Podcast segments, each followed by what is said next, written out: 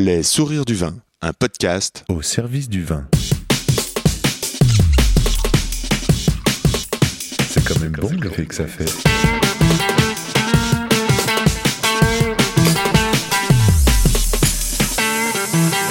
Attends, regarde, j'enregistre. Non, on fait silence.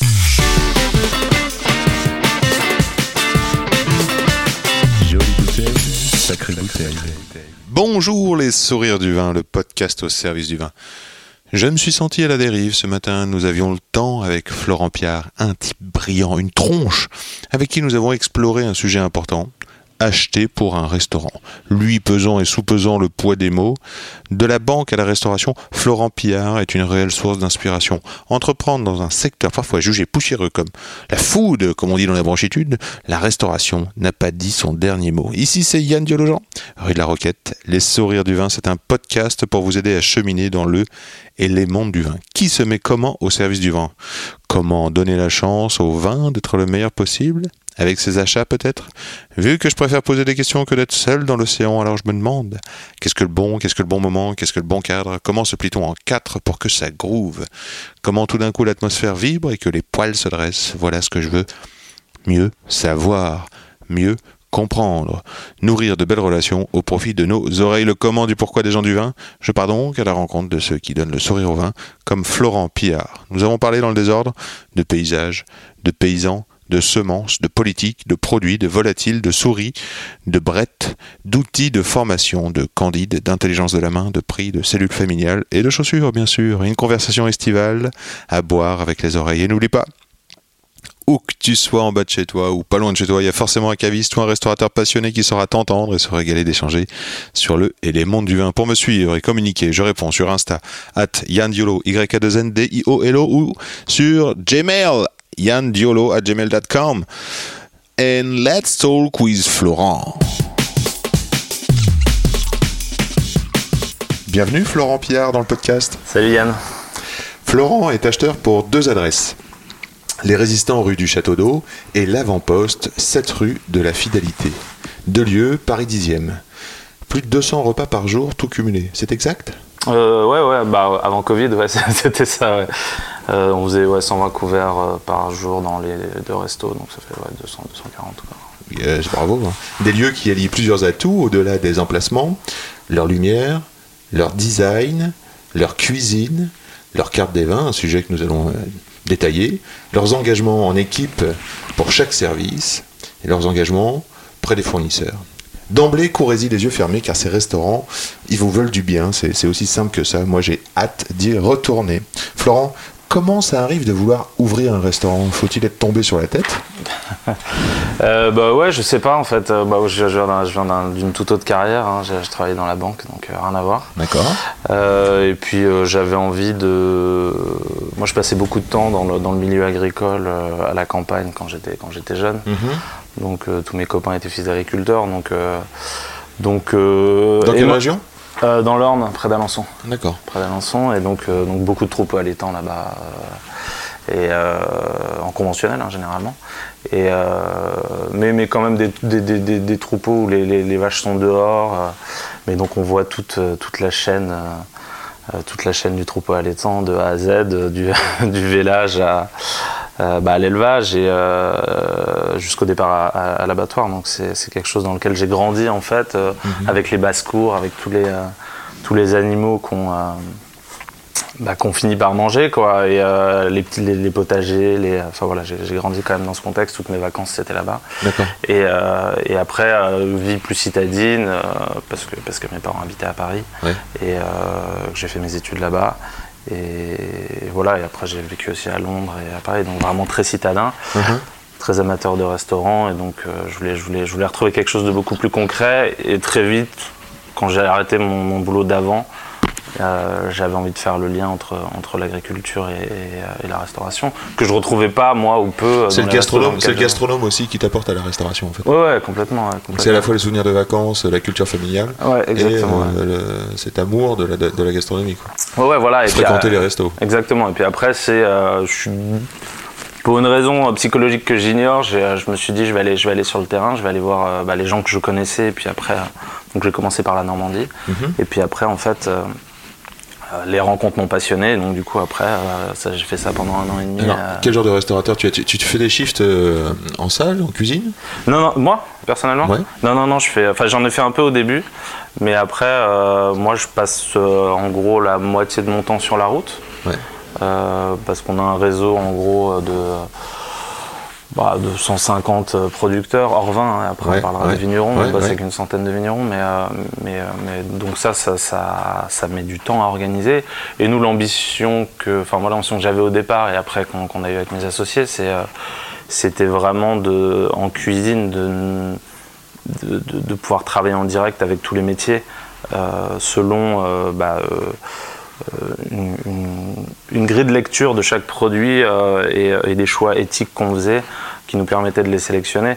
Donc du coup, ça, pour, pour tous les produits, sauf ceux pour lesquels on ne pouvait pas avoir un accès direct, comme la pêche d'océan, et puis bien sûr sel, euh, euh, poivre, pardon, le sel on le fait, poivre, euh,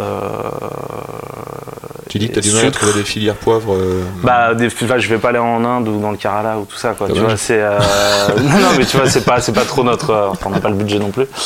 Mais voilà, c'est le, et le café café, ouais. et le sucre, même si le sucre, il commence à y avoir une solution dans le nord de la France Mhm. avec avec en Haute-France sur de la betterave en- Betterave.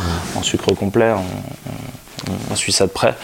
Mais voilà, hors ces trois produits, on voulait vraiment que chaque produit, on puisse le choisir en âme et conscience, en étant allé sur place, en connaissant les, les personnes qui le font.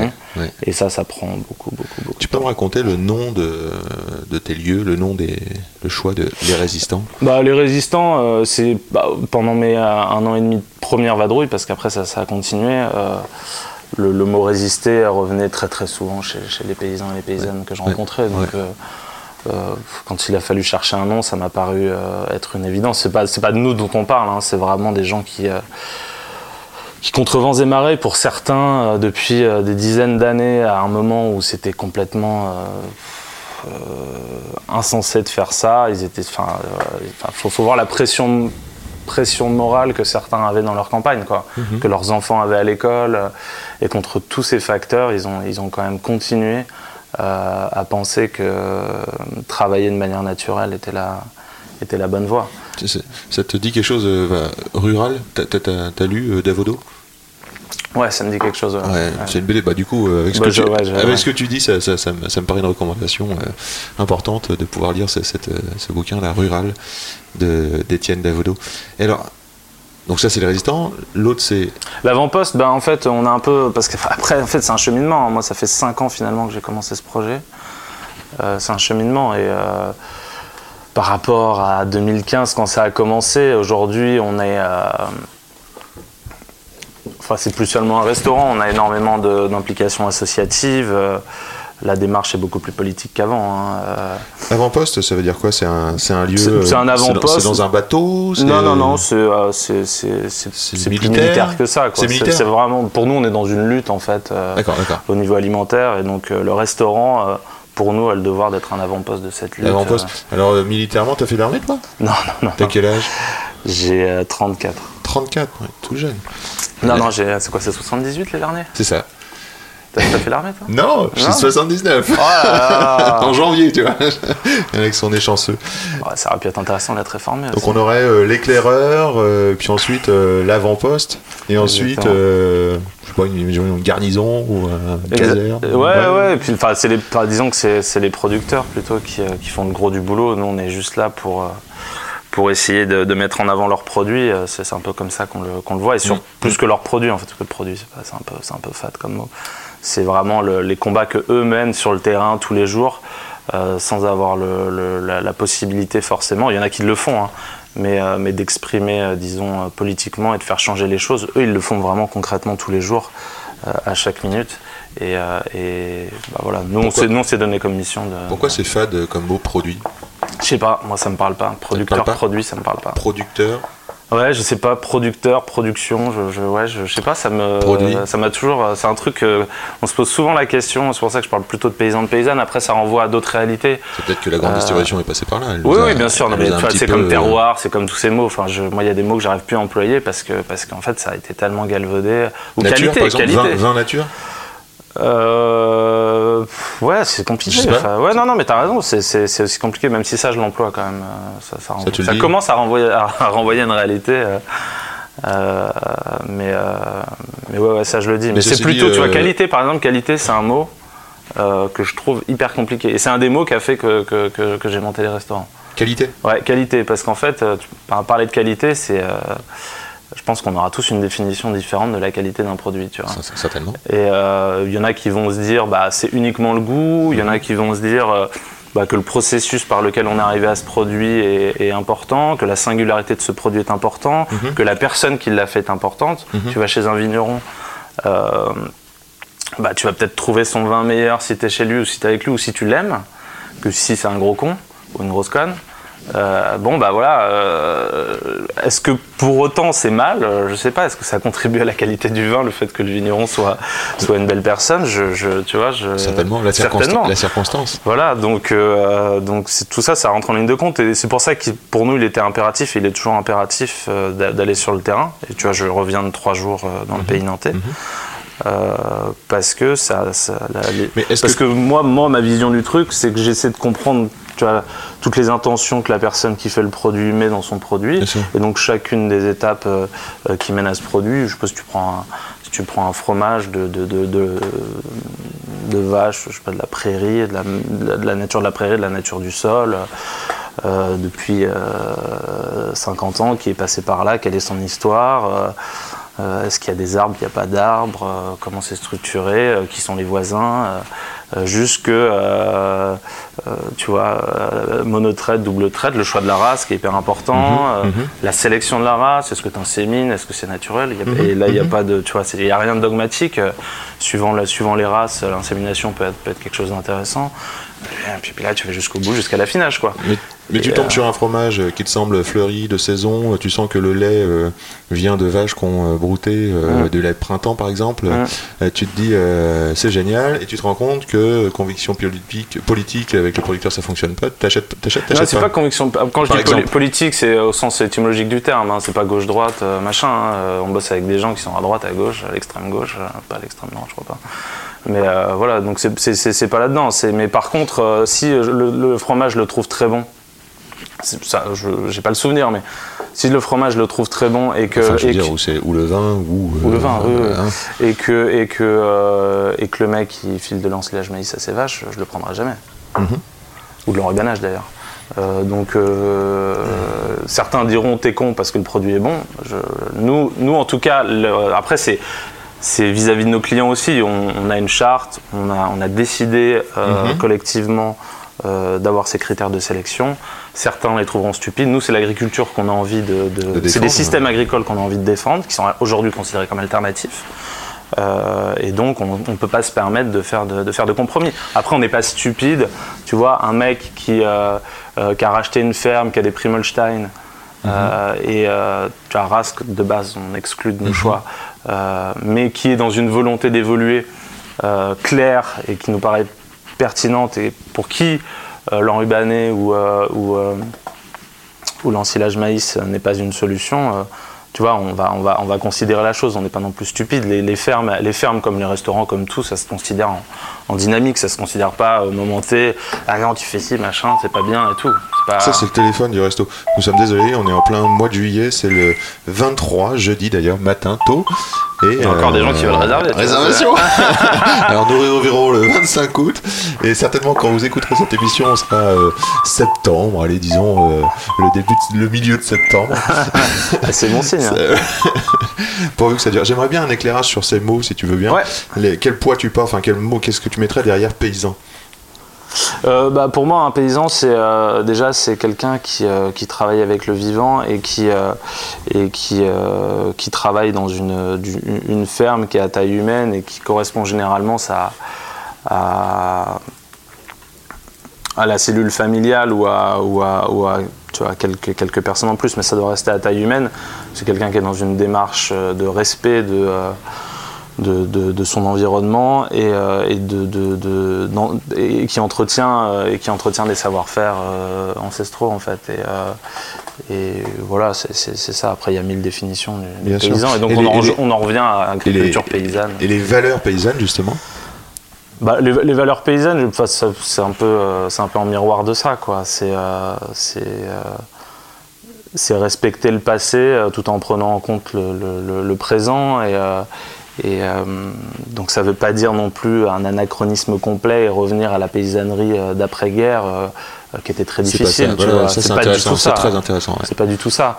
Euh, c'est euh, euh, profiter. bah, je, je te donne un exemple. Par exemple, en maraîchage. Mhm. Aujourd'hui, il y, a- il y a toute une école de maraîchage, on va dire, qui s'appelle le maraîchage sol vivant, donc qui est basé sur le non-labour. Mhm. Euh, c'est quelque chose. C'est pas quelque chose de- d'ultra ultra récent, mais disons que ça se développe vraiment depuis 4-5 ans quand même dans le maraîchage euh, Tu crois Mhm. que ça représente biologique. combien de, de portion- de- proportionnellement par rapport à toute l'agriculture? Euh, tu veux dire de potagère? Ouais. Euh, Cette culture euh, sol vivant avec du non-labour? Alors, potagère, hein, parce que en, en grande culture, il y a un immense débat qui est hyper intéressant, mais en potagère, qui représente pas grand-chose finalement dans la- dans l'agriculture végétale, je dirais moins d'un pour cent. Moins d'un pour cent. Ouais, pas plus. En grande culture, c'est différent.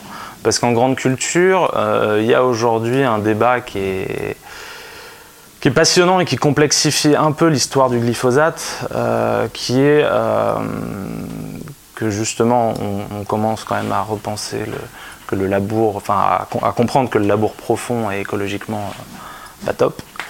Euh, et donc, euh, sauf qu'on a autant on a des, on a des solutions, en, en- en ma- on a beaucoup de solutions en maraîchage, voire euh, dans la vigne avec le rouleau facal, des choses comme ça. Autant, euh, autant euh, dans le en grande culture, il n'y a pas énormément de solutions. Donc deux écoles vont se, vont se, euh, vont, vont se faire face, les gens qui font du semi-direct plus glyphosate versus les gens qui en bio vont faire du labour. Euh, et, le débat n'est pas si simple. Alors moi je te dis pas, je suis complètement contre tout produit chimique. Mais aujourd'hui c'est un vrai débat qu'il y a et tu auras beaucoup de maraîchers, pour qui c'est plus simple, de maraîchers euh, en MSV comme on dit, C'est-à-dire euh, maraîchage sol vivant, Mhm. euh, qui, qui, qui défendront le, le- la... qui défendront les mecs en grande culture qui, font du- qui, qui mettent du glyphosate. Quoi. Euh, c'est euh, un sujet qui est, c'est un sujet qui est, qui est- qui est complexe. C'est un sujet qui est complexe. Qu'est-ce que c'est qu'une semence paysanne? Alors une semence paysanne, c'est une semence qui, euh, qui n'a pas été modifiée déjà et qui se passe de paysan en paysan euh, à, travers, à travers le temps euh, et qui, a été sélectionnée euh, au fil des une genre de sélection massale, quoi, Très tu bien, vois, très bien, très bien. euh, qui, a été, euh, qui a été sélectionnée pour être adaptée au terroir du paysan et, donc, euh, et qui doit lui donner, de fait, vu qu'il est capable de la reproduire, une indépendance totale sur, sur la, partie, la partie semence. Il y a un bah, là aujourd'hui, bah, ça, c'est, ça va avec l'histoire du glyphosate, hein, parce que aujourd'hui les, les, les fournisseurs de semences, et là encore une fois, les semences en grande culture représentent euh, 80% des semences, euh, parce qu'il faut aussi nourrir les bêtes.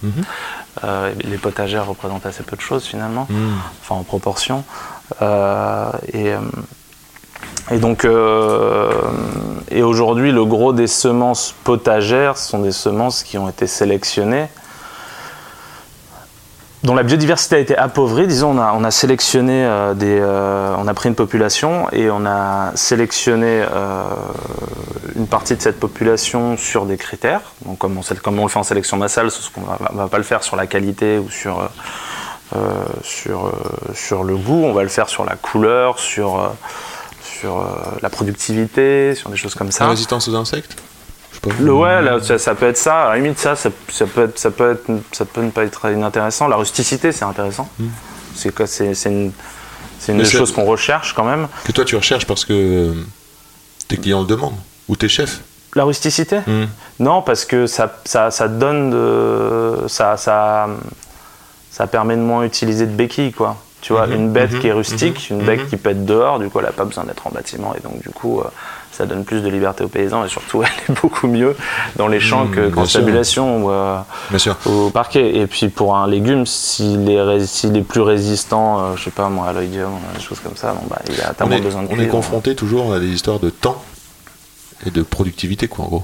Par Ouais. exemple, je sais pas moi, le lait, euh, la reproduction, euh, passer de, je sais pas moi, on va dire euh, 40, 50 litres euh, par jour pour une vache à 120, euh, parfois 150, quoi. Ouais, ouais. Bah ouais, on est toujours confronté à ça.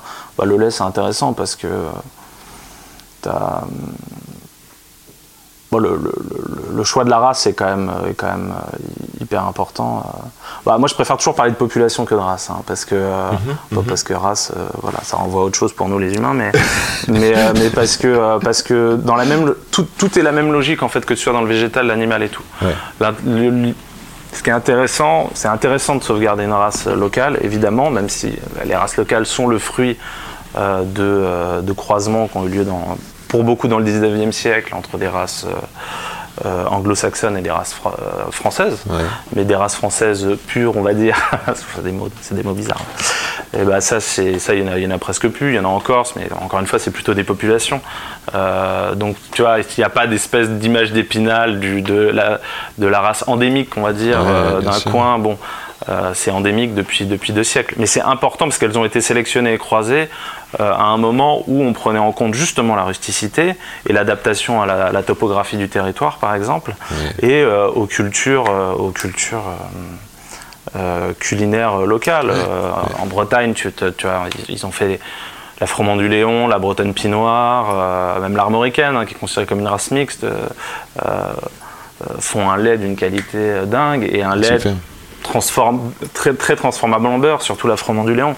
Bah, c'est c'est pas étranger au fait que les mecs ils, ils, ils- ils- ils mangeaient du beurre, tu vois. Mais Mhm. euh, même si ça a toujours été un, un produit, euh, un produit, euh, disons, euh, cher, un peu un produit, euh, un produit euh, plutôt pour les riches que pour les pauvres. Un petit mot sur euh, agriculture intensive. Intensive. Alors, euh, bah, intensive parce que. C'est l'inverse du coup. Oui, oui, c'est l'in- l'inverse. Alors après, euh, là où ça se recomplexifie en maraîchage, par exemple, c'est que tu vas trouver des nouveaux courants qui se disent bio-intensifs Ouais. Et donc euh, qui sont basés sur des très petites Un surfaces. peu comme les vins nature. Ouais, ouais, ouais, tu, tu peux avoir des trucs comme ça, ouais, c'est vrai. Y a Et, pas de euh, soufre y a pas- ouais, ouais. Donc c'est nature. Enfin, je vois. Ouais, ouais. Mais à côté Alors de ça, là, il a- c'est notre et à côté logique. de ça, il y a euh, 600 000 bouteilles. Pardon. Oui, oui, non, mais t'as ça, oui, bon, là, après, c'est. Non, alors, oui, alors, t'as, t'as- ouais, ok, je, je vois où tu vas en venir. T'as, t'as, t'as deux sujets. T'as, t'as la, surface, et, euh, et puis après, t'as. euh, euh, comment dans ce- qu'est-ce que tu fais dans cette surface, tu vois Est-ce que tu fais des rotations hyper courtes euh, bon, Voilà, en bio-intensif, les gens, ils ont généralement, euh, ils font, ils font pas mal de petits légumes et tout, donc ils font tourner les, ils font tourner les rotations hyper vite. Donc en fait, ils font finalement beaucoup de, beaucoup de volume sur une toute petite surface. Euh, c'est une école qui est, qui est, à- qui est, bah, qui, est- qui vient d'un, pas qui vient pas directement, mais qui a été beaucoup influencé par un maraîcher euh, québécois, Fortin. Euh, et qu'on retrouve de plus en plus. euh. Mais après, tu as le sujet de la surface, en effet, qui pour nous est très important, notamment en maraîchage, mais c'est vrai dans le vin aussi, euh, où empiriquement, tu vois, maintenant j'ai vu plus de, je pense, plus de 1000 fermes depuis 5 ans, donc je- c'est aussi, c'est aussi l'intérêt qu'on a eu de le faire de manière nationale et pas juste. euh, on pourra parler du locavorisme après si tu veux, mais, euh, parce que c'est intéressant. Euh, mais tu vois quand même que euh, en maraîchage, dès que tu passes la barre des, des 3-4 hectares, on est, on est cultivé, je parle. hein. On est sur, on est sur d'autres, J'ai des grosses on est sur d'autres produits. Bah, tu travailles avec du vivant, donc en fait, euh, et notamment si tu travailles avec des, des semences paysannes et tout, si tu veux faire une partie de tes graines, parce que toutes les graines sont pas possibles, tu vois, tu peux faire de l'autogamme, pas de l'allogame et tout, mais si tu, si tu, si tu veux faire tes graines, si tu veux faire tes semis, euh, tu, tu vas pas acheter que des plants et tout. Putain, 3-4 hectares, c'est du boulot. Et puis après, euh, l'agriculture, c'est aussi l'intelligence de la main, tu vois. Et euh, c'est sûr que si le mec, ou la femme d'ailleurs, je sais pas pourquoi je dis le mec, il, il, euh, Bien joué. il, euh, c'est lui qui s'occupe de chacun de ses légumes. comme un vigneron s'occupe de chacun de, ses- de vinifier chacun de ses raisins ou de, de tailler chacune, chacun de ses, ses cèpes, je, reste convaincu que, que le vin à la fin sera pas le même ou comme, que Bien la sûr. carotte sera pas la même. Donc la taille, ça compte. Donc la taille, ça compte. la bonne taille, la bonne taille, ça compte. Mais, euh, ouais, Mon ouais. chef, il dit tout le temps, c'est pas la taille qui compte, c'est le goût. L'agriculture euh, extensive. Alors extensive, ce mot-là, extensif. Ouais. Tu peux me l'expliquer? Bah, c'est, euh, c'est de travailler sur, euh, sur des très grandes surfaces rapportées à, à la, à la charge, disons, que tu mets dessus. Quoi. Donc, euh, Très grande surface. Par rapport à la charge, que, de la pression que tu vas mettre dessus. Donc, par généralement, on parle beaucoup de, de- de- d'extensifs. sur, Faible euh, densité de plantation, par exemple. faible densité de plantation ou faible nombre de bêtes sur, euh, sur, sur un, D'accord. Donc extensif, c'est qualitatif. Extensif, c'est qualitatif. Enfin, pour moi, oui, c'est un facteur de qualité pour certaines cultures. Pour certaines cultures. Ouais, ouais. Enfin, pour, certaines, euh, pour certains produits, quoi. Mais en élevage, oui, c'est. C'est un mot, qui, c'est un une mot qui est un peu hein. ambigu, je trouve. Extensif, on pourrait penser que c'est l'extension, que du coup, justement c'est euh, c'est grand et que. et que Oui, ça- bah oui. Après, ça rejoint, ça rejoint le gros méga sujet en agriculture qui est le foncier. Euh, Néanmoins, euh, la, la grande majeure partie du foncier aujourd'hui est en grande culture. Donc, euh, même si tu mets euh, 50 Ouais. vaches sur 200 hectares, il y a encore du chemin avant que ce soit, tu vois, avant que ce soit. Là, là, je parle. Encore une fois, moi, quand je parle d'agriculture, je parle de la France parce que c'est le seul truc que je connais. Le contexte américain, canadien, je ne connais pas, donc je pourrais pas me Ouais, permettre ouais, d'en parler. Euh, mais, mais en France, en tout cas. euh, et puis, tu vois, je pense qu'il faut manger moins de viande de toutes les manières. Donc, donc avoir, des- avoir des élevages ultra extensifs, je trouve, ça, je trouve que c'est la seule manière de faire, de toute façon. Très bien, très bien. Est-ce que tu as une proximité avec la Confédération paysanne? Pas directement moi, mais par contre, on est, on est sympathisants, on n'est pas toujours d'accord sur tout, mais on est d'accord. Et puis, et puis après, par contre, on est dans des, on est dans des réseaux qui sont. euh, bon, déjà, euh, pff, la plupart des, des gens avec qui on travaille, euh, euh, des, des paysannes et des paysans avec qui on travaille sont, sont, sont adhérents quand même. Euh, et, euh, et après, via euh, l'association Slow Food des cuisiniers ou. Alors ou vas-y, Slow Food, un mot sur Slow Food? Ouais. Slow food. bah alors slow food, nous, on est arrivé à slow food récemment, il y a, il y a un an. Donc il y, a deux, il y a deux choses à séparer. Il y a slow food en tant qu'organisation internationale. D'accord. euh, et euh, l'alliance euh, des cuisiniers slow food euh, France. D'accord. Donc slow food international, mouvement créé par Carlo Petrini dans les années 80, euh, dont le motto est bon, propre et juste. C'est beau. Euh, c'est un bon résumé, je trouve. Après, euh, voilà, euh, c'est un mouvement qui s'est énormément développé euh, et qui aujourd'hui fait des compromis sur lesquels on n'est pas forcément toujours aligné. Mhm.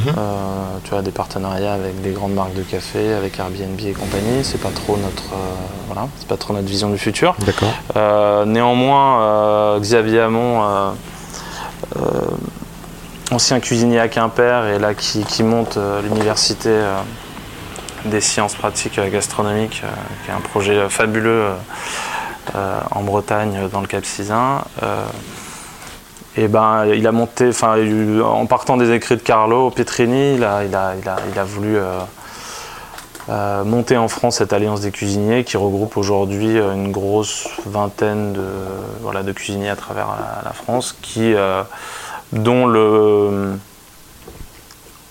si je dois le résumer très rapidement, qui ont une vision systémique de leur métier de cuisinier, c'est-à-dire qu'ils ne considèrent pas leur restaurant euh, euh, comme déconnecté du reste, et donc ils s'inscrivent euh, terri- territorialement à tous les niveaux, que ce soit associatif, euh, au niveau évidemment euh, euh, agricole, Mhm. euh, et après ils ont, euh, on a une vision euh, sociale et sociétale, euh, so- sociale, sociétale et politique, c'est-à-dire Mhm. qu'on euh, via notre métier de cuisinier, on essaie de promouvoir euh, une certaine alimentation et donc une certaine agriculture euh, pour essayer de, de changer de système. Quoi.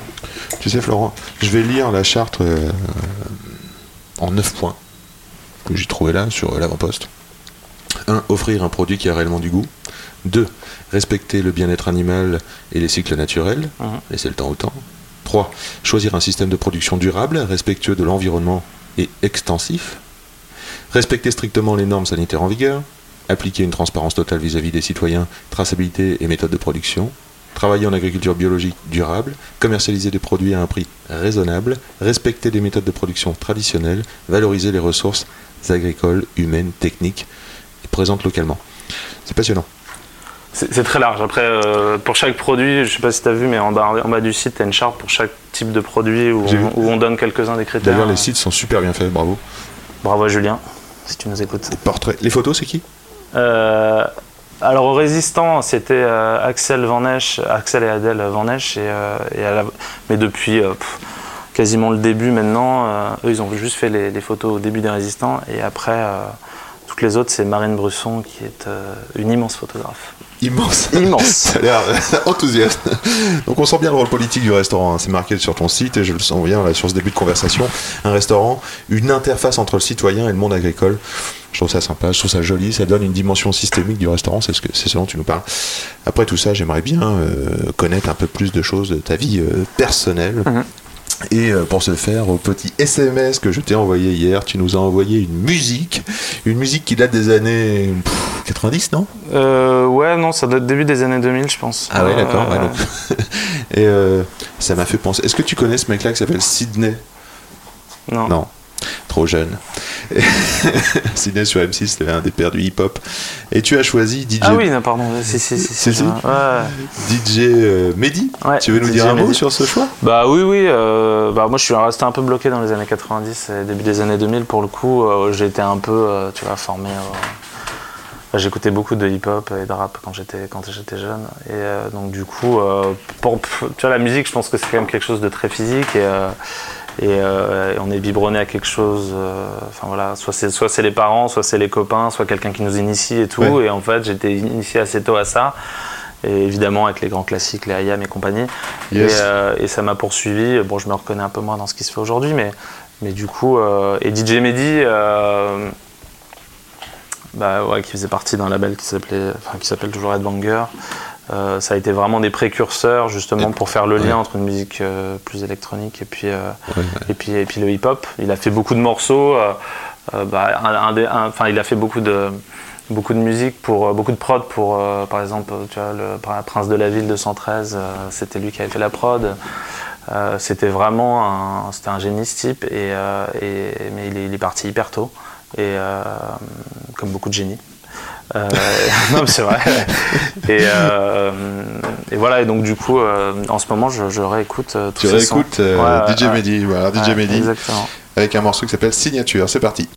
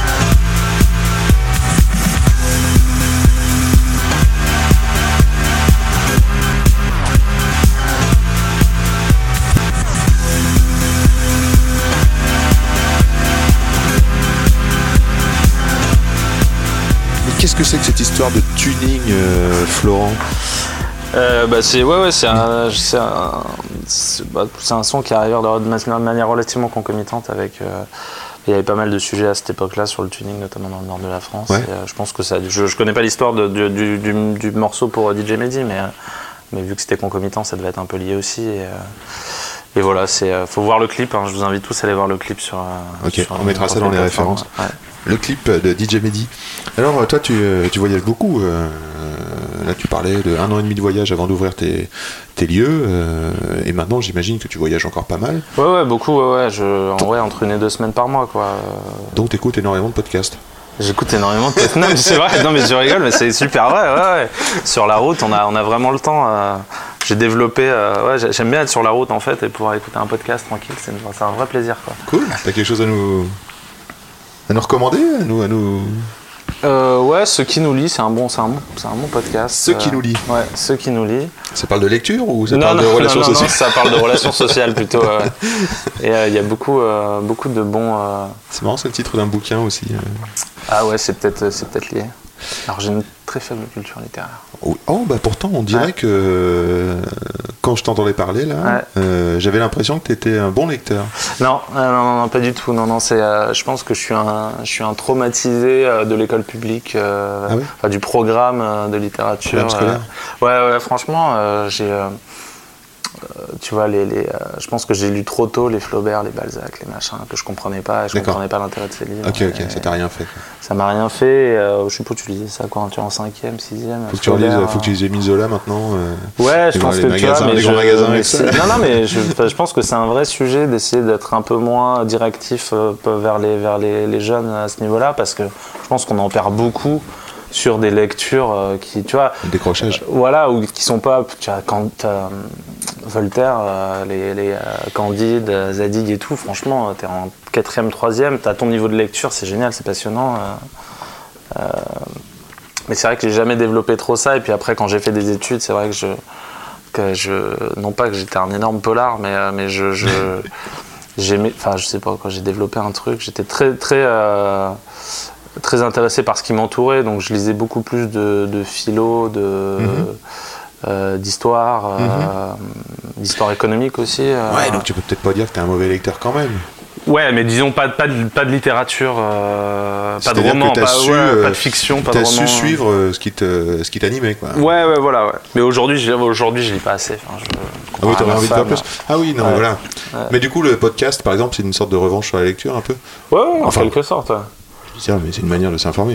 Il n'y a pas de mauvais. euh, Ah non, non, euh, pour le y a coup, pas de je- mauvais, euh, comment dire, vecteur ou média. Euh, vidéo, c'est bon aussi. euh, il y a des mauvais médias quand même. Il y a des mauvais médias. Ouais, ouais, Il y a des mauvais médias. Vecteur, vecteur. Non, ouais, vecteur.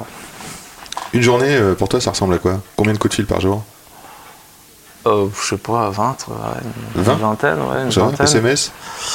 Euh, pas trop, beaucoup d'emails. Mail Beaucoup d'emails, beaucoup de WhatsApp, on fonctionne beaucoup avec Mail, WhatsApp. Ouais, ouais, ouais. Mais après, il y a, pff, chaque- chaque- entre, entre les jours où je suis sur la route, euh, les jours où euh, je dois gérer. Parce qu'en fait, je, je suis pas que. euh, je gère pas que les appros, et d'ailleurs. une fois, que, une fois que quelque chose est mis en place avec, avec un, un paysan de paysanne, c'est aussi Clément et Gaëtan, mes, mes associés qui sont en cuisine dans les deux restos, qui, qui gèrent quand même pas T'as un mal ça. associé dans chaque resto? Ouais, on est, on est quatre en fait. D'accord. Euh, Il y, a, y a Marc qui est en salle et euh, Clément qui est, qui est le chef du premier resto et qui, euh, et qui avait pris comme second Gaëtan qui était un pote de fac. C'est des, c'est des, Mhm. mecs qui, qui sont reconvertis, hein, ils étaient en fac d'histoire. Et et tout le monde était en reconversion. donc. et, ouais, tout le monde quasiment. À part Marc, non, Marc il a fait une école hôtelière. Et, et Gaëtan après, euh, donc était second de, de Clément et s'occupait plutôt de la pâtisserie. Et c'est un mec euh, exceptionnel, il a, il a énormément de talent. Comment on fait pour s'associer? Comment on rencontre Comment on...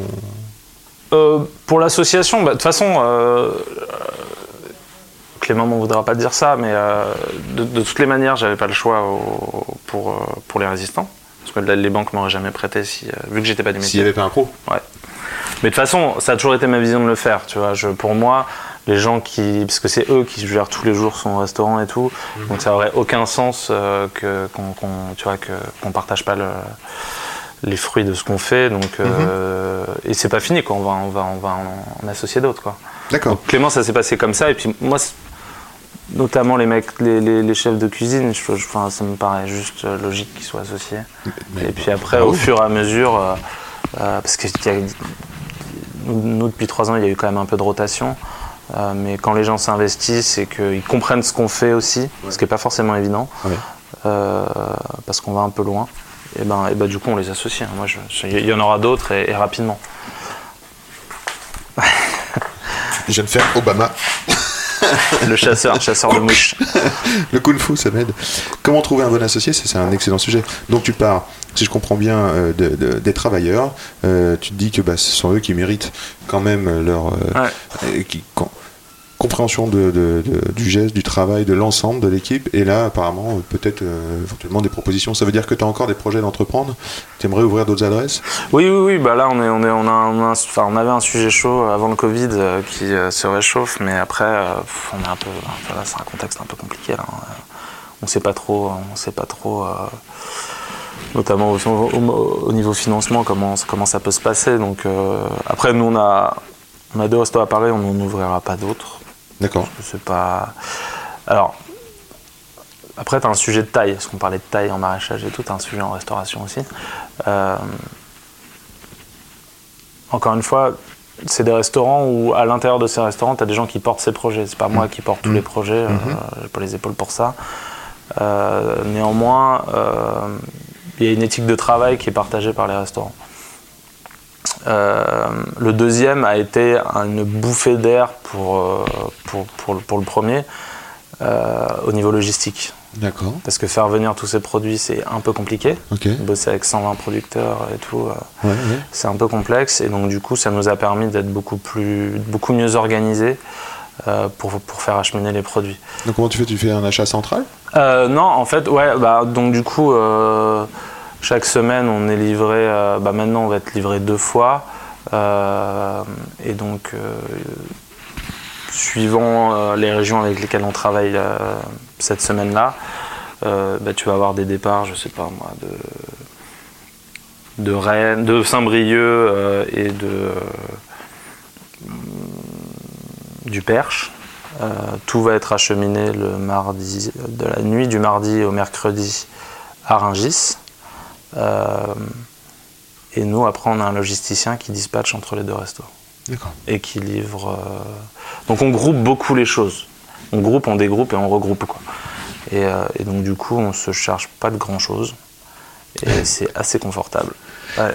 D'accord. Donc, ça, c'est organisé en plus des restaurants. Enfin, je veux dire, c'est- pris en charge par vos fournisseurs finalement Non, c'est nous, c'est nous qui gérons tout. C'est toi qui gères ça. Ah ouais, on gère tout. C'est nous qui avons les contrats. Ah, Donc t'as un Pour la local, plupart, t'as quand même nous. un local à Rungis qui. qui non, c'est un mec, c'est un- c'est c'est une, entreprise, logi- une entreprise logistique qui fait que ça, elle. D'accord. Rungis, en fait, t'as le marché, Ouais. dans lequel on n'est jamais allé, nous. Ouais. Et t'as euh, et t'as, euh, tout un pôle logistique. Enfin, tu sais, enfin, c'est vraiment euh, le pôle logistique, euh, et pas que pour, le, pas que pour la bouffe. hein. C'est un pôle logistique pour Oui, tout. pour quoi. les fleurs. Pour, euh, Ouais, ouais, et puis même, euh, même d'autres choses, hein, euh, même des meubles, des trucs. euh, Il Mmh. y, a, il y a beaucoup de plateformes logistiques à Rungis. Et donc nous, c'est juste une plateforme et ils reçoivent les palettes. Ils sont dotés de frigo du coup. hein. et, et après, ils, donc ils vont recevoir des palettes où tu as des trucs pour les deux restaurants. Et puis après, ils vont dépalettiser, remettre sur deux palettes pour chaque restaurant. Et puis envoyer dans chaque restaurant. Comment ça se passe? Comment tu es au courant des besoins des cuisines? Ou c'est les cuisiniers directement qui disent bah, Ah, j'ai besoin de ça, j'ai besoin de ça Bah, c'est pas Et toi, tu essaies comme- de trouver dans la France qui a quelque chose de prêt? Ouais, alors, ouais, alors aujourd'hui. non, non, non, non, non. Euh, en fait, euh, on- déjà, on est en contact euh, tout le temps avec tous les producteurs. hein. Ça, ça fait 120, mais on est, on est quand même 4 à être en contact tout le temps avec les gars. Donc, on sait, au niveau viande, par exemple, on sait, on se dit, bah, on aimerait bien faire du cochon cette semaine. On sait qu'on aura. Est-ce qu'on a envie de cochon quintoa de Jean-Marie? Est-ce qu'on a envie de faire un Berkshire avec Antoine un machin? Bah, Tu vois, on a, on a 7-8 pro- 7-8, euh, éleveurs de cochons. Et on les appelle en fonction de ce que nous on a envie de faire. Et, euh, et s'il en a pas, on passe au suivant et voilà. Et, tu Et le vois. chef, par exemple, il va dire euh, moi je prends un demi-cochon. On et prend que des carcasses entières. Et je vais le bosser toute la semaine, voilà. Ouais, par ouais, exemple. Ouais, ouais, c'est ça. Mais nous on prend que les carcasses entières. Même les bœufs on les achète entiers. Mhm. Euh, et donc Du là c'est t'as des plus- stockages, euh, t'as quand même des sacrés stockages dans les restos. Ouais, ouais, ouais. Bah, à Résistant, on a 120 mètres carrés de stockage. Ouais. Et euh, à l'avant-poste, c'est 60, c'est, c'est- on peut pas faire moins. On peut pas faire moins. Donc on stocke beaucoup de choses aux résistants euh, qui sont pour l'avant-poste, notamment le vin. Ouais. Euh, la, grosse cave, la grosse cave de garde, elle est, elle est au résistant. Elle est pas, à l'avant-poste, c'est qu'une cave d'envoi. C'est pour ça que la carte est beaucoup plus petite aussi euh, À à, l'avant-poste. à l'avant-poste. Et la résistant, elle n'est pas non plus hyper extensive, mais c'est vrai qu'on a pris le parti de, de ne mettre à la carte que les vins qui sont pour nous prêts et, euh, et que des vins qu'on est capable de mettre dans des caves d'envoi. Alors je sais pas comment ça se passe dans les autres restos parce que je connais pas, mais on pourrait. Et puis la cave, elle est un peu loin dans les souterrains là. Donc s'il y a un mec qui demande une quille et qu'il faut aller la chercher à chaque fois, je- Ouais, ouais. on n'est peut-être pas très pro à ce niveau-là. On pourrait avoir une carte plus extensive. Est-ce que c'est intéressant? Est-ce que c'est pas intéressant? Je sais Comment pas. tu la conçois? Comment tu la penses ta carte des vins Bah, en, en ayant un, un- un équilibre, euh, en- tu vois, selon les caractéristiques du vin, les prix, euh, et voilà les, trucs. qui, euh, T'achètes comment? T'achètes au. Et puis maintenant c'est collectif, hein, c'est quand même beaucoup les gens en salle qui participent au choix, hein, Ah, parce que bah, parce que c'est qui les servent et puis c'est eux qui les défendent aussi, donc euh, tu vois, euh, je pas. Mais toi, t'es sur la route, tu visites quand même les. Ouais, tous les vignerons avec qui on bosse, ouais, euh. Dernière visite, c'était qui par exemple? Euh, dernière visite, euh, c'était euh, en 20. C'était dans la Loire. hein. Loire C'était dans la Loire. euh. Alors le dernier dernier, je crois que c'était Olivier Lejeune. D'accord. Je sais pas si ça dit quelque chose. Il est où? Euh, il est à Rabelais, sur Léon. Mhm. Il y a une belle dynamique là dans ce, dans ce coin-là. ouais. Euh, Ah non, c'est les Carogés qu'on a visité en dernier. Le lendemain, on a visité les accueilli- Carogés Les Carogés, Ah, les carogés. à Onsny. Mmh, très bon, les ensenis. Euh, donc, euh, bah, on a vu la fille et, et puis les parents, Jacques Carroger Mhm.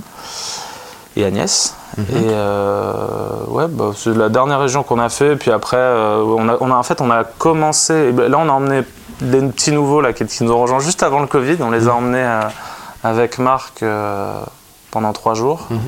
Et on a commencé par, par la Touraine, avec euh, les Jardins de Théséis, euh, Noëlla Morantin, Mhm. Michael Bouge, avec qui on bosse depuis, euh, depuis très longtemps, Damien Menu, un, gars qui vient de s'installer, bah, comme les Jardins de Théséis, hein, Anouk, et euh, top. Comment tu ça, fais top. euh, Alors, j'entends la fidélité. Ouais, Et comment tu fais euh, en cas de mauvais millésime, par exemple? On prend. Tu Ouais, prends, on défends prend. Ouais, ouais, ouais. Bah, ça arrive beaucoup avec, les, avec les, les- ceux qui s'installent. hein. Mhm. Ouais, ouais, on prend. Bah ouais, ouais, sinon ça n'a pas de sens. Mhm. Sinon, ça n'a pas de sens. euh. Ça, ça arrive assez souvent. hein. Et donc, Que le premier lésime soit top et que le deuxième soit en, Eh en- oui. en recul, ça arrive souvent. Mais je veux dire, c'est. euh, c'est- Après, tu crois en ce que fait le, en, en ce que fait le vigneron. et C'est pour ça aussi que c'est un intérêt d'aller dans les vignes. C'est parce que tu vois aussi euh, euh, ce qu'il a voulu mettre. Enfin, après, c'est des rapports humains. hein. Moi, je- comme je te l'ai dit au un, début. t'as un- euh, t'as un coup de cœur euh, sur une cuvée, un millésime, une cuvée, tu vas acheter, je sais pas moi, 200 bouteilles Non, non, on n'a pas ces volumes. Non, non, bon. Excuse-moi, 200 couverts jour. euh, Ouais, mais, ouais, mais tu vois, 240. ouais, mais on n'est pas reconnu. Enfin, rec- je sais pas si on doit être reconnu, mais on a, je pense qu'il n'y a pas tant de gens que ça qui viennent pour le vin chez nous. D'accord. Ouais. Parce que je- bah, notre carte, elle s'est construite quand même au fil des années. D'accord. On a commencé le premier jour avec deux vins à la carte. Ah Il y a trois ans et demi. Ouais, non, non, mais parce que c'était pas arrivé. Enfin, on a, on a ouvert à l'arrache. Des vins du domaine Jolie Ferriol qui, depuis, a- depuis, a- bah, depuis ils, ont, ils ont pris la retraite. Un vin qui s'appelait Rustique. C'était très rustique. C'était- génial. Mais donc, du coup, euh, bah, tu vois, après, je sais pas comment ça passe, si c'est pour les journalistes ou quoi que ce soit, mais en tout cas, on n'a pas du tout été euh, reconnu pour ça. Ça l'est de plus en plus, mais. euh, Mais le vin, ça arrive comment chez toi alors? C'est-à-dire ta progression dans le vin, c'est toi? C'est les équipes en salle? C'est la demande? C'est comment ça t'arrive? Ça te tombe dessus comment le vin? Ah moi Ouais. Ça me tombe dessus de la même manière que le, que le reste des produits, c'est-à-dire que c'est en allant sur la route et euh, Ouais. moi en 2014 euh, j'y connaissais strictement rien. Je dis pas que j'y connais grand-chose de plus, mais, mais j'y connaissais, euh, enfin ma, disons ma connaissance est encore, euh, je suis assez humble là-dessus. Euh, Et un vin, et un vin euh, qui te paraît. euh, Alors, on va commencer par les choses simples. À ton goût, ce serait quoi ton goût? Qu'est-ce que t'aimes dans le, dans, comme vin, toi? Euh, tu vois, je- au fil des années, euh, j'ai, euh, c'est pas pour ne pas répondre à ta question, mais c'est vrai que je peux apprécier quelque chose de super funky, super nature, comme on dit, ouais. et des vins qu'on va dire plus classiques, plus droits. voilà, je, je, je- le vin, le- clairement, le vin qui va me donner le plus d'émotion, c'est un vin qui est sans filet. Sans Euh, filet Ouais, c'est un vin euh, qui arrive à être super droit et en même temps extrêmement pur parce que parce que t'as rien dedans. C'est pas si courant que ça. C'est quoi droit? Euh, c'est un vin où les. pour moi, où il n'y a pas de. On va tomber dans un débat compliqué. Il n'y a, pas de- il y a pas de défaut euh, majeur, tu vois. Pour moi, l'oxydation n'est pas forcément un défaut. Ça dépend de l'oxydation. D'accord, d'accord. Euh, euh, la, volatile, tu vois, par exemple, Ouais. la volatile excessive euh, sur, peut rendre service à certains vins Ok. qui ont énormément de matière. Par contre, ceux qui n'en ont pas, ça peut être complètement imbuvable. Mhm, mhm. Euh, donc en fait, c'est que des sujets assez compliqués. Il n'y a pas de règles, genre j'aime pas l'acidité volatile, j'aime pas. Bon, j'aime pas les brettes, par exemple, quand il y a un goût de brette. Ça, Ah, voilà, ça me- bon, par exemple, ça, c'est- ça, c'est- C'est- ça paraît clair. ça, j'aime pas. Euh, les goûts de souris excessifs, vraiment importants, ça me gêne. Ouais. Par contre, euh, on a quelques vins avec ça et on les attend. Et généralement, quand c'est pas genre euh, énorme, ça, ça part. Donc c'est pas pour moi un défaut qui est rédhibitoire. euh, alors juste pour nos éditeurs, comment tu pourrais décrire le goût de souris? Pour moi, c'est un peu. euh, euh, euh, un gruyère passé, quoi. Un gruyère passé. Un gruyère vraiment un peu, un euh, un peu rance. Ouais. ouais, ouais, je sais pas. Euh, Euh, pas la volatile, comment tu l'aperçois Au nez Ça ressemble à quoi Comment on pourrait le décrire en bouche, c'est très vinaigré. En nez, ouais, c'est un peu ça. C'est un mélange de vinaigre et de. Au nez, ouais. ouais. et de. euh, pas d'essence, mais. de- Essence, produits ouais, tu. Ouais, de- parfois. Ouais, voilà, c'est ça, exactement. ouais. Ouais, ouais. Et. euh, Et, et T'as raison parce que ça, moi c'est vrai que c'est des termes typiquement des trucs euh, pour les tous les nouveaux. Alors on essaie d'emmener les, enfin c'est pas qu'on essaie, on emmène les équipes chez les vignerons, on emmène les équipes Ouais. euh, à des salons parce que pour moi, tu vois les salons des vins noirs et tout, pour moi, enfin moi ça a été des déclics pour moi Mhm. de goûter. pour moi c'est une langue vivante le vin, Oui. faut la pratiquer. Mhm. Et, euh, et c'est vrai. que- et, euh, non mais c'est vrai. Ouais. Et, euh, et, et donc, tu vois, et c'est aussi quelque chose qui fait peur. Je me rappelle du livre de Jonathan Nociter, Le goût et le pouvoir. Ouais, il est beau celui-là. Euh, et je trouve que c'est complètement vrai, ça fait peur aux gens, tu vois. T'as des, t'as des, t'as des gens en salle qui arrivent, ils sont pétrifiés, ou en cuisine d'ailleurs, Mhm, euh, qui sont pétrifiés parce qu'ils vont, ils vont aller chez un, chez un vigneron en cuisine et le vigneron il va leur dire euh, Et vous mettriez ça avec quoi Et là, là, ils sont pétrifiés, ils, ils ont l'impression que. Donc, euh, donc j'essaie de les mettre à l'aise. Et pour moi, euh, le, le- de leur dire bah, vraiment c'est ce que t'aimes qui compte. Et puis après, après, après on voit, mais te Ouais, perds pas dans ouais, des. ouais. Mais par contre, il y a certains thèmes, certains trucs comme la volatilité, le goût de souris. Pas le goût de souris, c'est moins important, mais la Alors les volatilité. brettes, par exemple, comment tu le décrirais? Ouais, c'est- Mais tu sais qu'au tout début, euh, les premiers trucs que j'ai goûtés, je trouvais ça bon. Bon. Et en fait, ça m'a. j'ai, euh, J'en ai pas beaucoup bu, mais au bout d'un. Très rapidement, j'ai eu une sorte d'overdose de cet arôme. Mais ça ressemble à quoi euh, Je sais pas, alors j'aurais, du mal à te le décrire. à décrire? Ouais, j'aurais du mal à te le décrire. euh, Je t'ai préparé une petite Comment tu le interview. toi?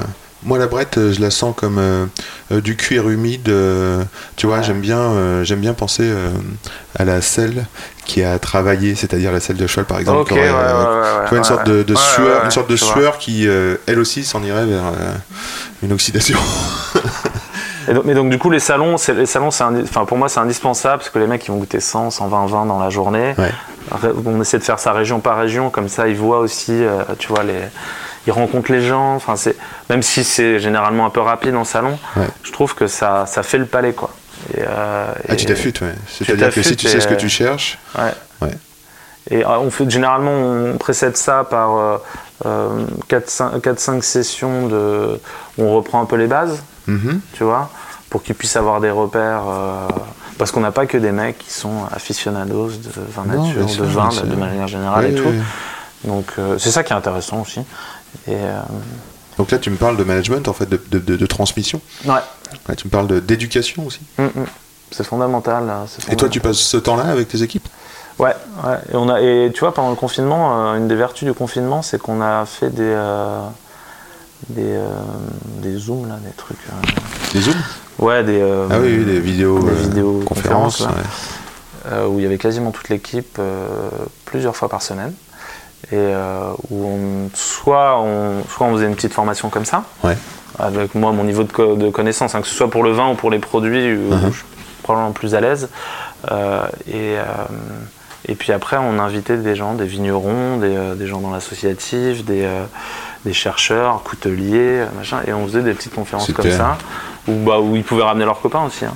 Et, euh, et donc du coup, euh, et ça, enfin, je pense, honnêtement, je pense que ça, ça a changé pas mal de choses dans leur perception des choses. Et c'est un outil, de- je pense que c'est un outil de formation euh, qu'on utilisera de plus en plus euh, parce qu'on a enregistré ces trucs, tu vois. Donc Mhm. les gens, quand ils arrivent, ils peuvent aussi regarder ces, ces conférences. On a fait une session, par exemple, sur les semences paysannes Mhm. euh, pour essayer de recomprendre toutes les différences, euh, variétés hybrides F1, euh, Mhm. OGM, euh, certificat d'obtention végétale, tout ça. Donc maintenant, c'est des choses, des choses qui, qui maîtrisent, enfin, je pense. Carrément. Je fais juste une petite, un petit jeu sur tes goûts, Ouais. puisqu'on était dans ton, dans ton univers à toi. Tu choisis si tu dis celui que tu préfères ou celui que tu détestes. Par exemple, le légume que tu préfères. Les légumes que je préfère. Euh, Ah, c'est une bonne question. Euh, le poivron, je pense. Wow. Le Ouais. légume que tu détestes? Attends, moi, tu sais, je suis un mec qui aime tout. hein. Euh, T'aimes tout? Ouais, même les Eh ben c'est super. On va partir sur ce que t'aimes alors. Qu'est-ce que t'aimes comme texture en bouche? Euh, moi, j'aime les, j'aime les textures fermes, plutôt. Je suis plutôt. euh, ouais. Même pour la viande, tu vois. Je suis pas du tout euh, un stacanoviste de la tendreté. Tu préfères un onglet que Ouais. un filet Ouais. Super. Cépage. Euh, blanc, rouge, blanc, euh, chenin, Riesling. Super. Sol. Euh, ça, ça dépend, ça dépend pourquoi. Mais pas aussi. Ça- ça- non, non, mais ça Non, dépend une pourquoi. affinité avec un sol. J'aime bien le sable. Bien le sable. Ouais. Génial. Une région de France. Ah Euh, La Bretagne. Un pays. La France. La France. Non. Un euh, condiment. Ouais, la France, c'est pas France. bien la France. Euh, un condiment.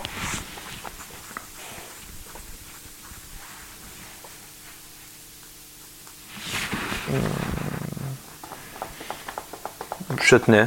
Super. On sent le côté anglais. Ouais. Une odeur.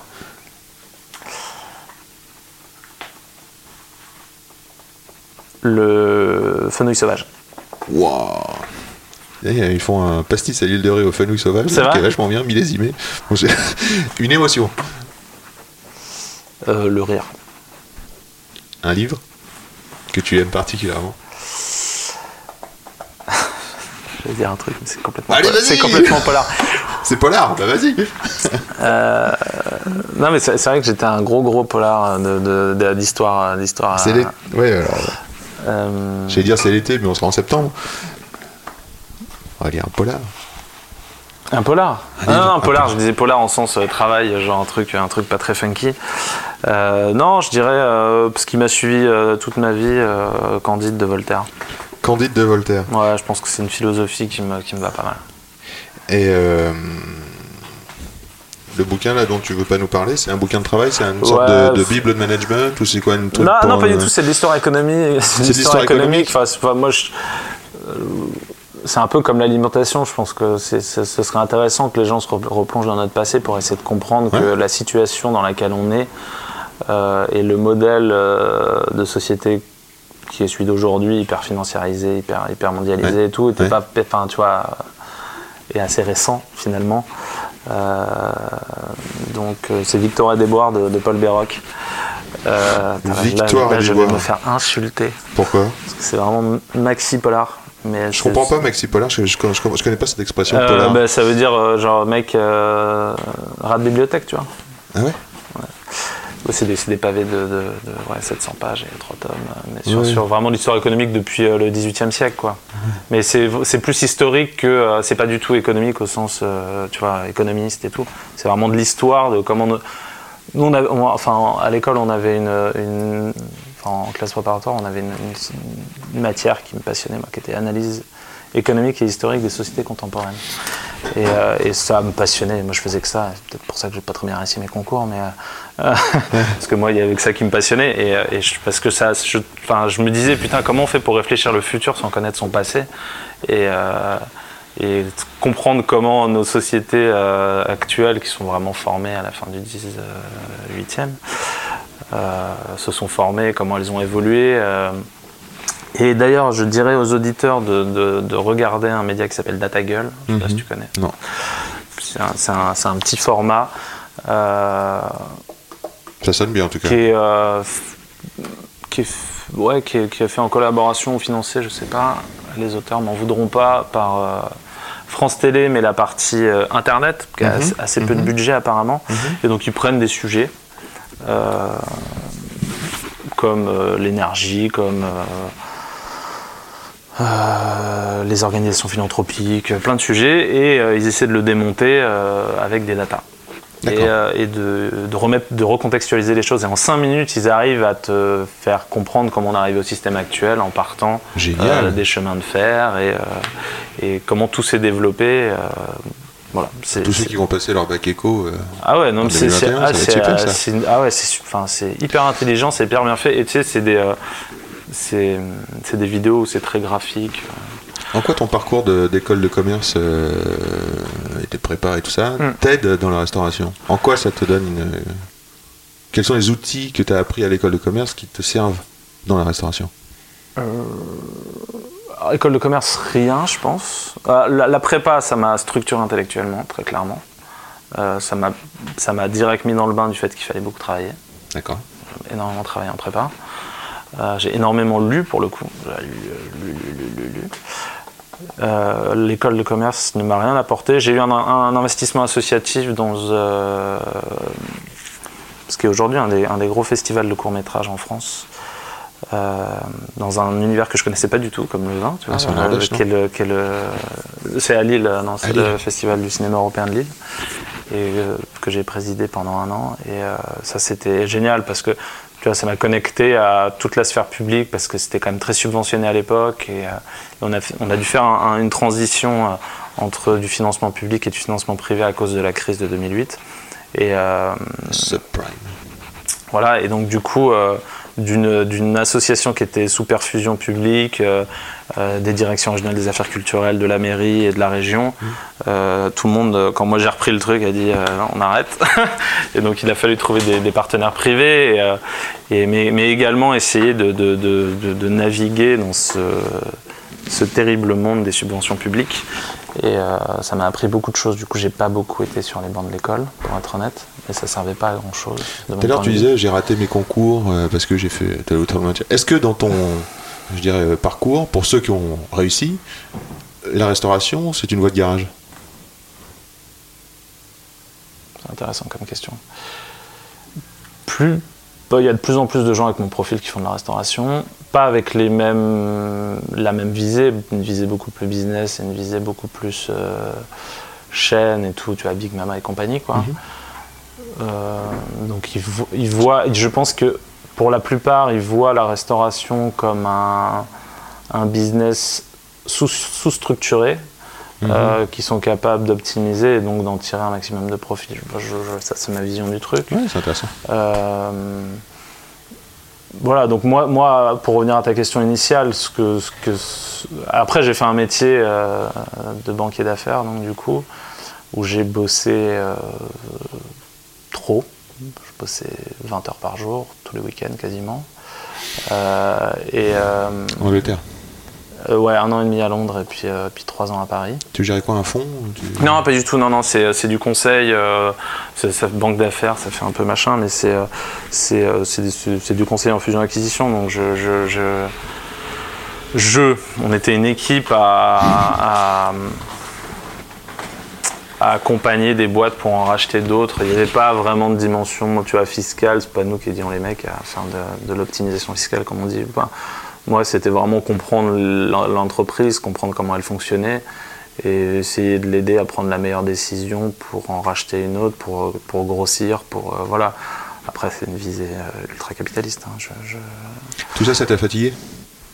Ou Il y a, y les horaires qui m'ont fatigué, il y a que je voyais pas trop le sens de ce que je faisais. Ouais, ouais. Euh, Ça et ça, cette expérience-là, ça t'a permis de faire quelque chose dans la restauration? Je veux dire, tu... bah déjà, ça m'a donné un peu d'argent. Donc, tu peux. Ah, moi, je crache pas du tout dans la soupe. hein. Ça Investir Ouais, ouais. Ça, ça, me- ça m'a. ouais, ça investir et puis investir sur moi-même, c'est-à-dire me permettre de pas me payer pendant un moment. Ouais. Euh, Ah, c'est ça, c'est cette tournée d'un an et demi, deux ans, ouais. deux ans de projet, c'est la construction du projet. ouais, la construction du projet, et puis je me suis pas payé encore pendant. pendant, pendant ouais, c'est- c'est assez récent. hein. Oui, donc tu l'as porté, ce projet. Ouais, Euh, ouais, complètement, porté, complètement. Euh, mais, donc il y a- il y, a ça, et puis après, c'est un métier très très dur. euh, euh, attends, ça va paraître un peu bizarre parce qu'on est extrêmement bien payé, mais La banque. ouais, ouais, enfin le métier Le que je faisais, euh, c'était dur en termes d'horaire. Je veux dire, même si on était le cul sur une chaise, Ouais. à la fin, tu faisais Ouais, quand même tes 20 heures, euh, avec euh, dans un contexte qui pour beaucoup, je pense, paraîtrait assez violent. Euh, donc, donc ça, ça te donne de la résilience, ça te donne de, beaucoup de rigueur, énormément de rigueur. Et, euh, et évidemment, ça te donne des, des- des réflexes de gestion qui sont pas les mêmes qu'en restauration. J'ai l'impression que tu trouves la restauration cool. Après, moi, je suis pas là le soir, tu vois, donc euh, je, je, je pourrais pas dire ça parce que si, si tous les soirs je devais être au service, euh, je dirais pas ça. Ouais. Si je devais être debout en cuisine, c'est pas la même fatigue qu'être le QVC à faire des modèles. Euh, tu vois, donc c'est, c'est- je pense que c'est différent. C'est différent. Maintenant, nous, le but qu'on a aussi euh, dans nos restos, c'est de faire en sorte que, que la cuisine soit source d'émancipation. Euh, ça, c'est quelque chose de très fort qu'on porte avec, euh, avec l'Alliance Slow Food. C'est que la, la- on do- pour nous, hein, je dis pas que c'est. On doit sortir d'un modèle où, le, où le, par exemple, le, tu vois, le, le chef propriétaire, il passe euh, 100 heures dans son truc, le week-end il fait sa compta, et Ouais. euh, il a plus de vie sociale et tout, comme l'agriculteur doit déjà une vie de arrêter- famille, toi Ouais, ouais, j'ai une de famille, mais qu'a- qu'a- j'ai arrêté mon ancien métier parce que bah, j'étais d- déjà avec ma femme, avec qui je suis depuis très longtemps et que, que j'aime très fort. Mais je j'avais pas d'enfant, j'avais pas de, j'avais pas acheté d'appart, machin, donc j'avais pas de Quel âge l'enfant? Deux ans. Elle vient juste d'avoir deux ans, Charlotte. Euh, donc là, là maintenant, je vois quand même les choses de manière différente. Et, euh, mais en tout cas, on essaie de faire en sorte que les gens puissent avoir une vie en dehors du restaurant et puissent. euh, et pareil, quand ils ont des, des événements comme ça, Gaëtan, par exemple, a eu un enfant deux semaines après l'ouverture Wow. de l'avant-poste. Wow. Donc voilà, il a été euh, genre stratosphérique dans la gestion de ça. Et Loïse, sa, sa seconde, a été, a été extraordinaire. Loïse, qui est là, est, euh, est en congé mat et euh, qui va avoir un deuxième Charlotte, enfant. euh, 2017 ou 2018 18. 18. Bon millésime. Bon millésime. Qu'est-ce que tu prévois d'acheter régions. Est-ce que tu vas acheter quelque chose? Tu vas faire des, des vins de garde ou pas? Ouais, j'ai acheté des trucs, quoi. Ouais. Ouais, j'ai acheté des trucs. Est-ce que euh, tu aimes les vins qui ont qui qui ont été affinés par le temps? Ouais, moi j'aime bien les vieux vins. T'aimes les, vins- les Ouais, vins j'aime bien. euh, je, je boirais pas que ça. Enfin, mais ouais, j'aime bien. J'aime bien. euh, j'aime bien les deux, mais c'est vrai que je trouve que tu as des vieux vins. euh, Enfin, tu rentres dans un, une complexité aromatique et puis euh, c'est des arômes qui sont différents aussi. euh, que, que j'aime bien. Après, je boirais pas que ça parce que c'est plus fatigant, je trouve, à boire. Mhm. Euh, Quoique ça dépend. hein. Euh, Il y en a qui deviennent beaucoup plus faciles à boire dans le temps. Mais ouais, non, non, j'aime bien ça c'est pour ça qu'on garde énormément de vin au résistant. Énormément. Énormément. Ouais. Enfin, Mhm. énormément à notre échelle. hein.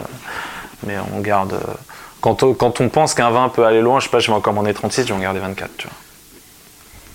Je vais en garder 24. Est-ce que, et il y a par des vins- exemple, il y a des euh, vignerons avec qui on bosse depuis 4 ans, on n'a jamais ouvert une bouteille. Est-ce qu'on peut espérer trouver, par exemple, euh, avec le niveau de cuisine que vous avez, euh, un, un meursault ou est-ce qu'on peut trouver euh, Non. Non? Non, pas un Meursault parce que. euh, Meursault, non.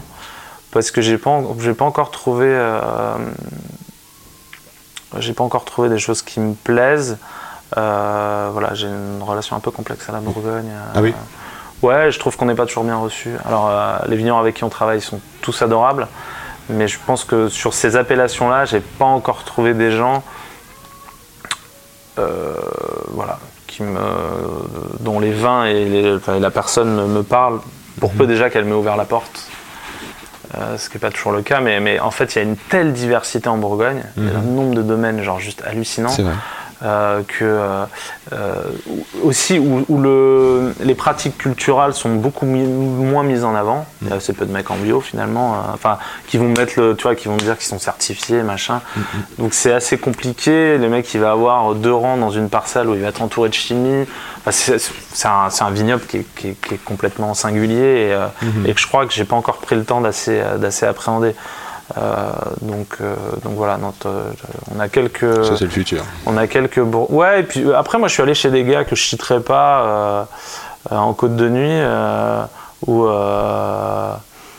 où tu vois, le mec, tu goûtes ses vins, il bosse bien, il n'y a pas de problème, et puis à la fin, il dit Ouais, mais ta cuisine, c'est pas possible par rapport au prix de mes vins, quoi. Ah, d'accord. Ouais, ouais, t'as des Ah, gens. tu peux me parler du prix de la cuisine Ah, ouais, c'est intéressant ça, ouais, ouais. Parce que toi, t'achètes, donc euh, Ouais, forcément, ouais, tu vends. ouais, c'est intéressant. Euh, alors le prix, de- nous on a choisi d'avoir la même marge pour les deux. Euh, après c'est pas une marge fixe. Donc pour le vin, nous l'approche qu'on a, qui est discutable, hein, mais c'est la nôtre, euh, c'est que j'ai fait une sorte de courbe, euh, courbe de Gauss quoi, où moins le vin est cher, plus la marge est élevée, et plus il est cher, moins la marge est élevée. Mais c'est injuste. Parce que finalement, ce sont les petits qui portent les gros. Non, non, c'est enfin, que la les, personne les qui... marges sont plus élevées sur des petits prix, donc ça veut dire que les, les, les petites. Enfin, je dis ça, c'est injuste. Non mais oui, non mais je- c'est un, parti pris, c'est que c'est que je, tu vois, je- Je sais j'avais. pas si c'est injuste ou pas, mais c'est souvent je- comme ça. Ouais, mais en fait, ça permet. et là, on va revenir sur le- le- la, la question du prix de manière générale, Ouais. qui est importante. Euh, Parce que moi, Moins ma, pour le vin, sensation, vais ma sensation chez toi, ma sensation en résistant, Ouais. je me suis retrouvé, j'ai passé une excellente soirée, j'ai très bien mangé, j'étais bien servi, j'ai eu deux bons vins, et j'ai eu la sensation que l'addition était peu chère.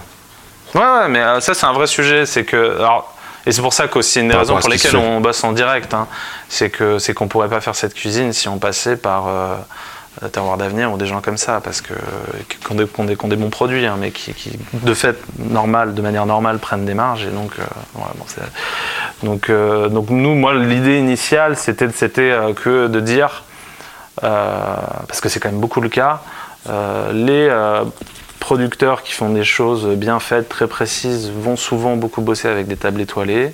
Et donc en fait, le produit bien fait, je parle pas du vin là, hein, je parle surtout du reste, euh, il va terminer sur des étoiles à être mangé par des Américains. Si je caricature, tu vois.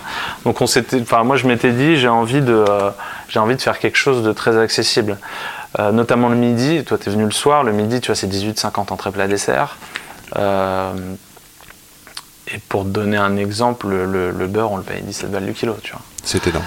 Il Euh, faut savoir qu'un beurre de qualité, par exemple d'Isigny, moi j'achète ça à 8,50€ hors taxe. Et cette qualité. Voilà, donc si tu veux, parce que nous, tu vois, on a pris le parti de bosser sur des, sur des races locales, de, voilà, bon, pas dans silage, pas dans ribanage, tout ça. Et donc du coup, euh, euh, mais aujourd'hui on se pose la question, tu vois, parce que donc, étant donné le quartier où on est, on s'était dit à 18,50, machin, les gens vont quand même aller euh, dans dans d'autres trucs où ils vont payer plus cher euh, pour, pour de la bouffe métro. Pourquoi? Je ne sais pas. Mais on- moi je me demande aujourd'hui si en fait c'est une bonne chose.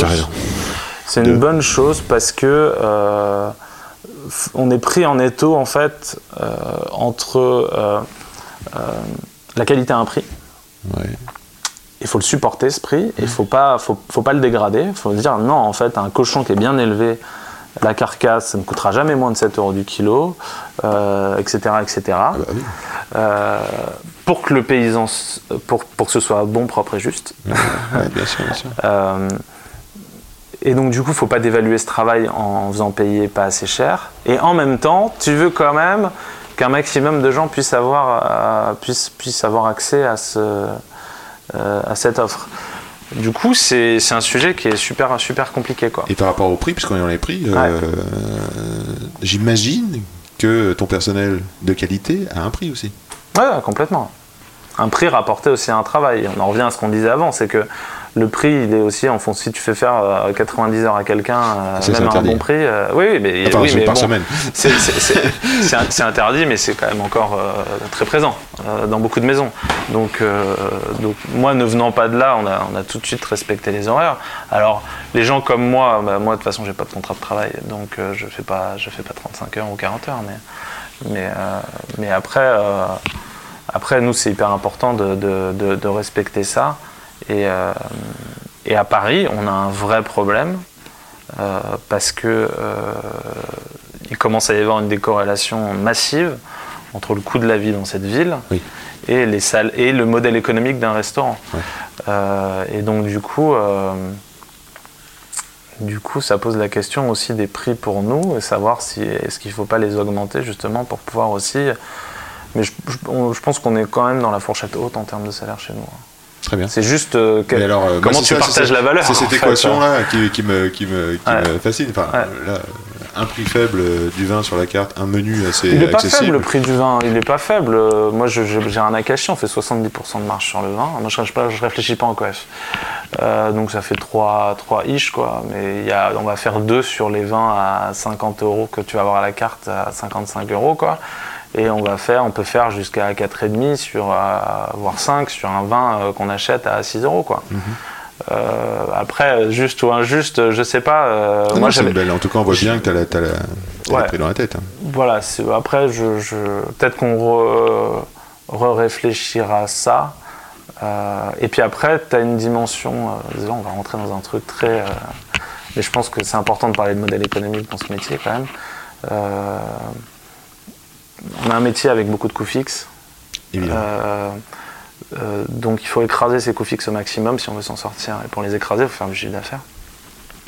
Et nous, si on commence à... On a envie d'acheter ces qui... euh,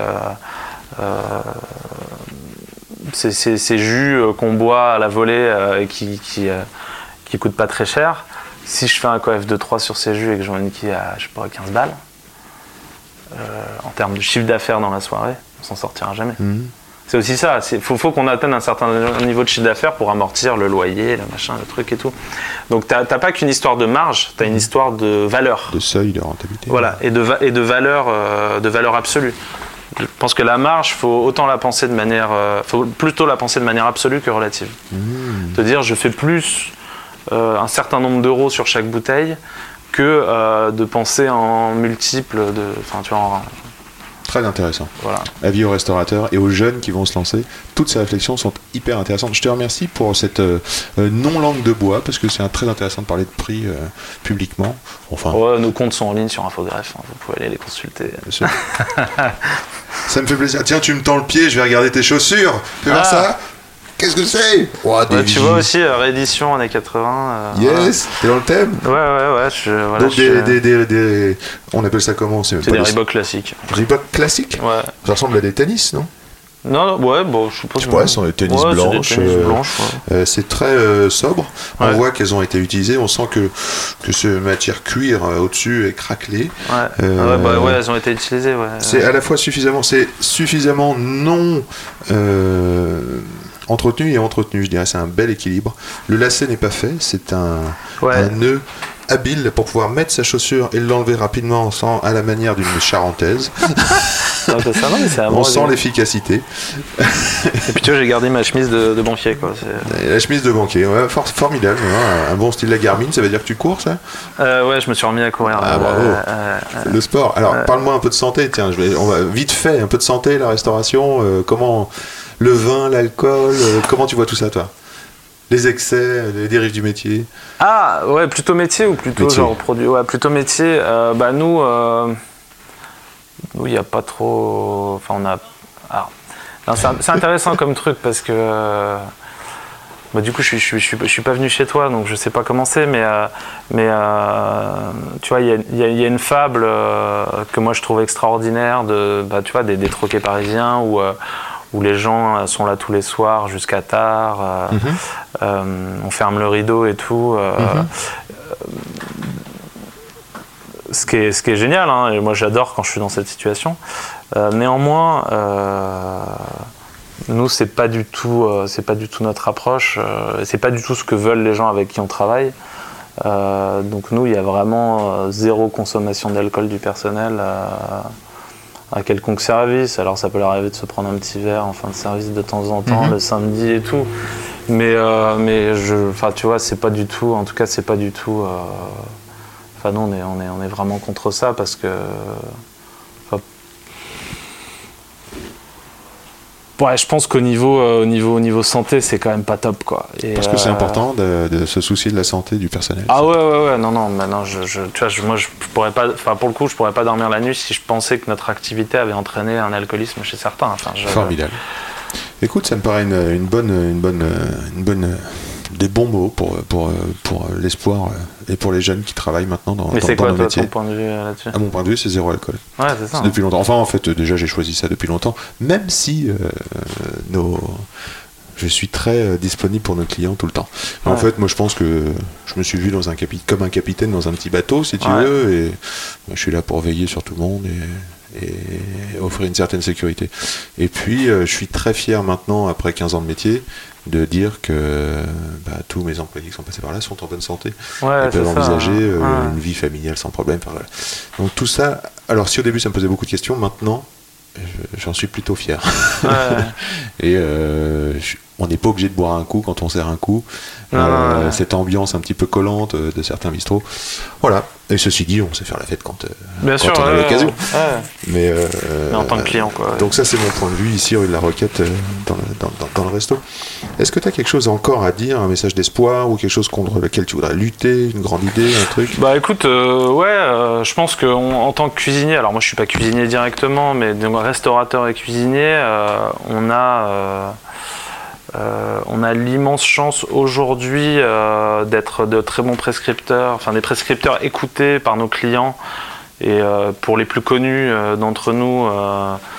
Euh, par la France entière, parce que les cuisiniers, on la, on la cote aujourd'hui. Euh, les gens, euh, enfin, si, tu regardes les dernières études, les gens globalement n'ont plus confiance en ce qu'ils mangent à 99%. Ils vont au supermarché, mais c'est mais ils savent qu'ils se font pas bon appétit mais bon courage, bonne chance. voilà. et du coup, c'était pas Pierre Rabhi, ça, je sais plus. Et, et donc nous, on a, bah, nous c'est c'est le sens de ce qu'on fait aussi de manière associative. On a, on a pris le parti d'essayer de monter, un, de, de monter un petit groupe à Paris ici, en se disant. Euh, les défis qu'attendent nos sociétés sont. Enfin, l'alimentation a un rôle central dans ces sociétés. Euh, on est aujourd'hui, euh, malgré notre faible, on représente assez peu de gens, on peut être des, prescripteurs pour essayer de, pousser cette transition alimentaire et donc écologique et donc un peu changer de société. Donc il y a énormément d'actions à mener, simples, qui sont possibles. Euh, mais, à mais il faut arriver à sortir de son histoire individuelle. Quoi qu'on fasse, nous, tu vois, c'est sympathique avec ce qu'on fait avec nos restos. euh, on fait quand même pas mal de choses. On aide des gens à s'installer sur des modèles alternatifs, machin, tout ce que tu veux. Il y a une association de restaurateurs, il y a quelque Bah, chose c'est l'association Slow Food des cuisiniers euh, qu'on qu'on- on monte à Paris là depuis deux mois. C'est vrai que j'ai du, j'ai du mal à avoir des prises auprès de mes confrères et consoeurs. Parce qu'il faut sortir de son, de son histoire individuelle pour entrer dans une histoire collective, Collective. et qui, euh, de fait, euh, euh, est politique. Pas politique au sens gauche-droite, mais politique parce qu'elle s'intéresse à la vie de la cité et à, et à- et à son évolution. Et donc ça demande des prises de parti qui vont aller contre ceux qui aujourd'hui ont le pouvoir, les grandes puissances financières. euh, et, euh, et donc voilà, donc après euh, l'exposition média, tout ce que tu veux. Euh, mais donc du coup on a, on a un grand rôle à jouer et, euh, et on arrivera à jouer un grand rôle et à faire en sorte de, de pousser la société qu'on pousse dans nos restaurants et qu'on pousse quand on en parle. Et tout le monde parle de ces sujets aujourd'hui. Si on veut le faire vraiment et avoir un vrai impact, il faut qu'on le fasse ensemble. Et, euh, et donc, euh, donc j'invite les gens qui écoutent ce podcast, qui sont cuisiniers, à, à nous rejoindre. s'engager. Et voilà, et euh, on va essayer de faire un petit événement en octobre avec euh, deux trois acteurs pour essayer de, C'est génial de tout ça, Florent. Voilà. J'espère que je serai là. Bah oui, bah écoute, tu auras l'invitation en tout cas. Florent, merci pour cette euh, dérive euh, matinale et estivale. Ça fait vraiment plaisir. On a évoqué plein de sujets. On pourrait discuter encore pendant des heures. Il faut réserver pour aller au, à l'avant-poste et aux résistants. Ils sont présents sur les réseaux. Les sites sont magnifiques. Merci. À Merci bientôt. beaucoup Yann. Salut. À bientôt. C'est quand même bon l'effet que ça fait. Welcome back, chers amis auditeurs, et merci d'avoir écouté jusque-là. Inutile de vous cacher qu'un petit mot, un commentaire, des stars, des étoiles, ça aide, ça soutient, ça motive. Alors go, clic, clic, clic, clic, clic, clic, clic, clic, clic, clic, clic, et hop, nous voilà soutenus. Merci Felipe Musica pour le son, merci encore Florent Pierre, merci pour les relectures et les mots Aurélie Soubiran, et pour me joindre, insta at Yann Diolo, y a 2 n d i o l o ou yandiolo à gmail.com. Allez, au plaisir de se croiser ici ou là.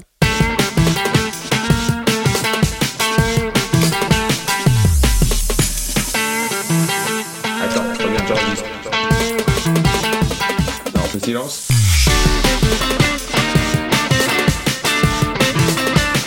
Jolie bouteille, sacrée bouteille.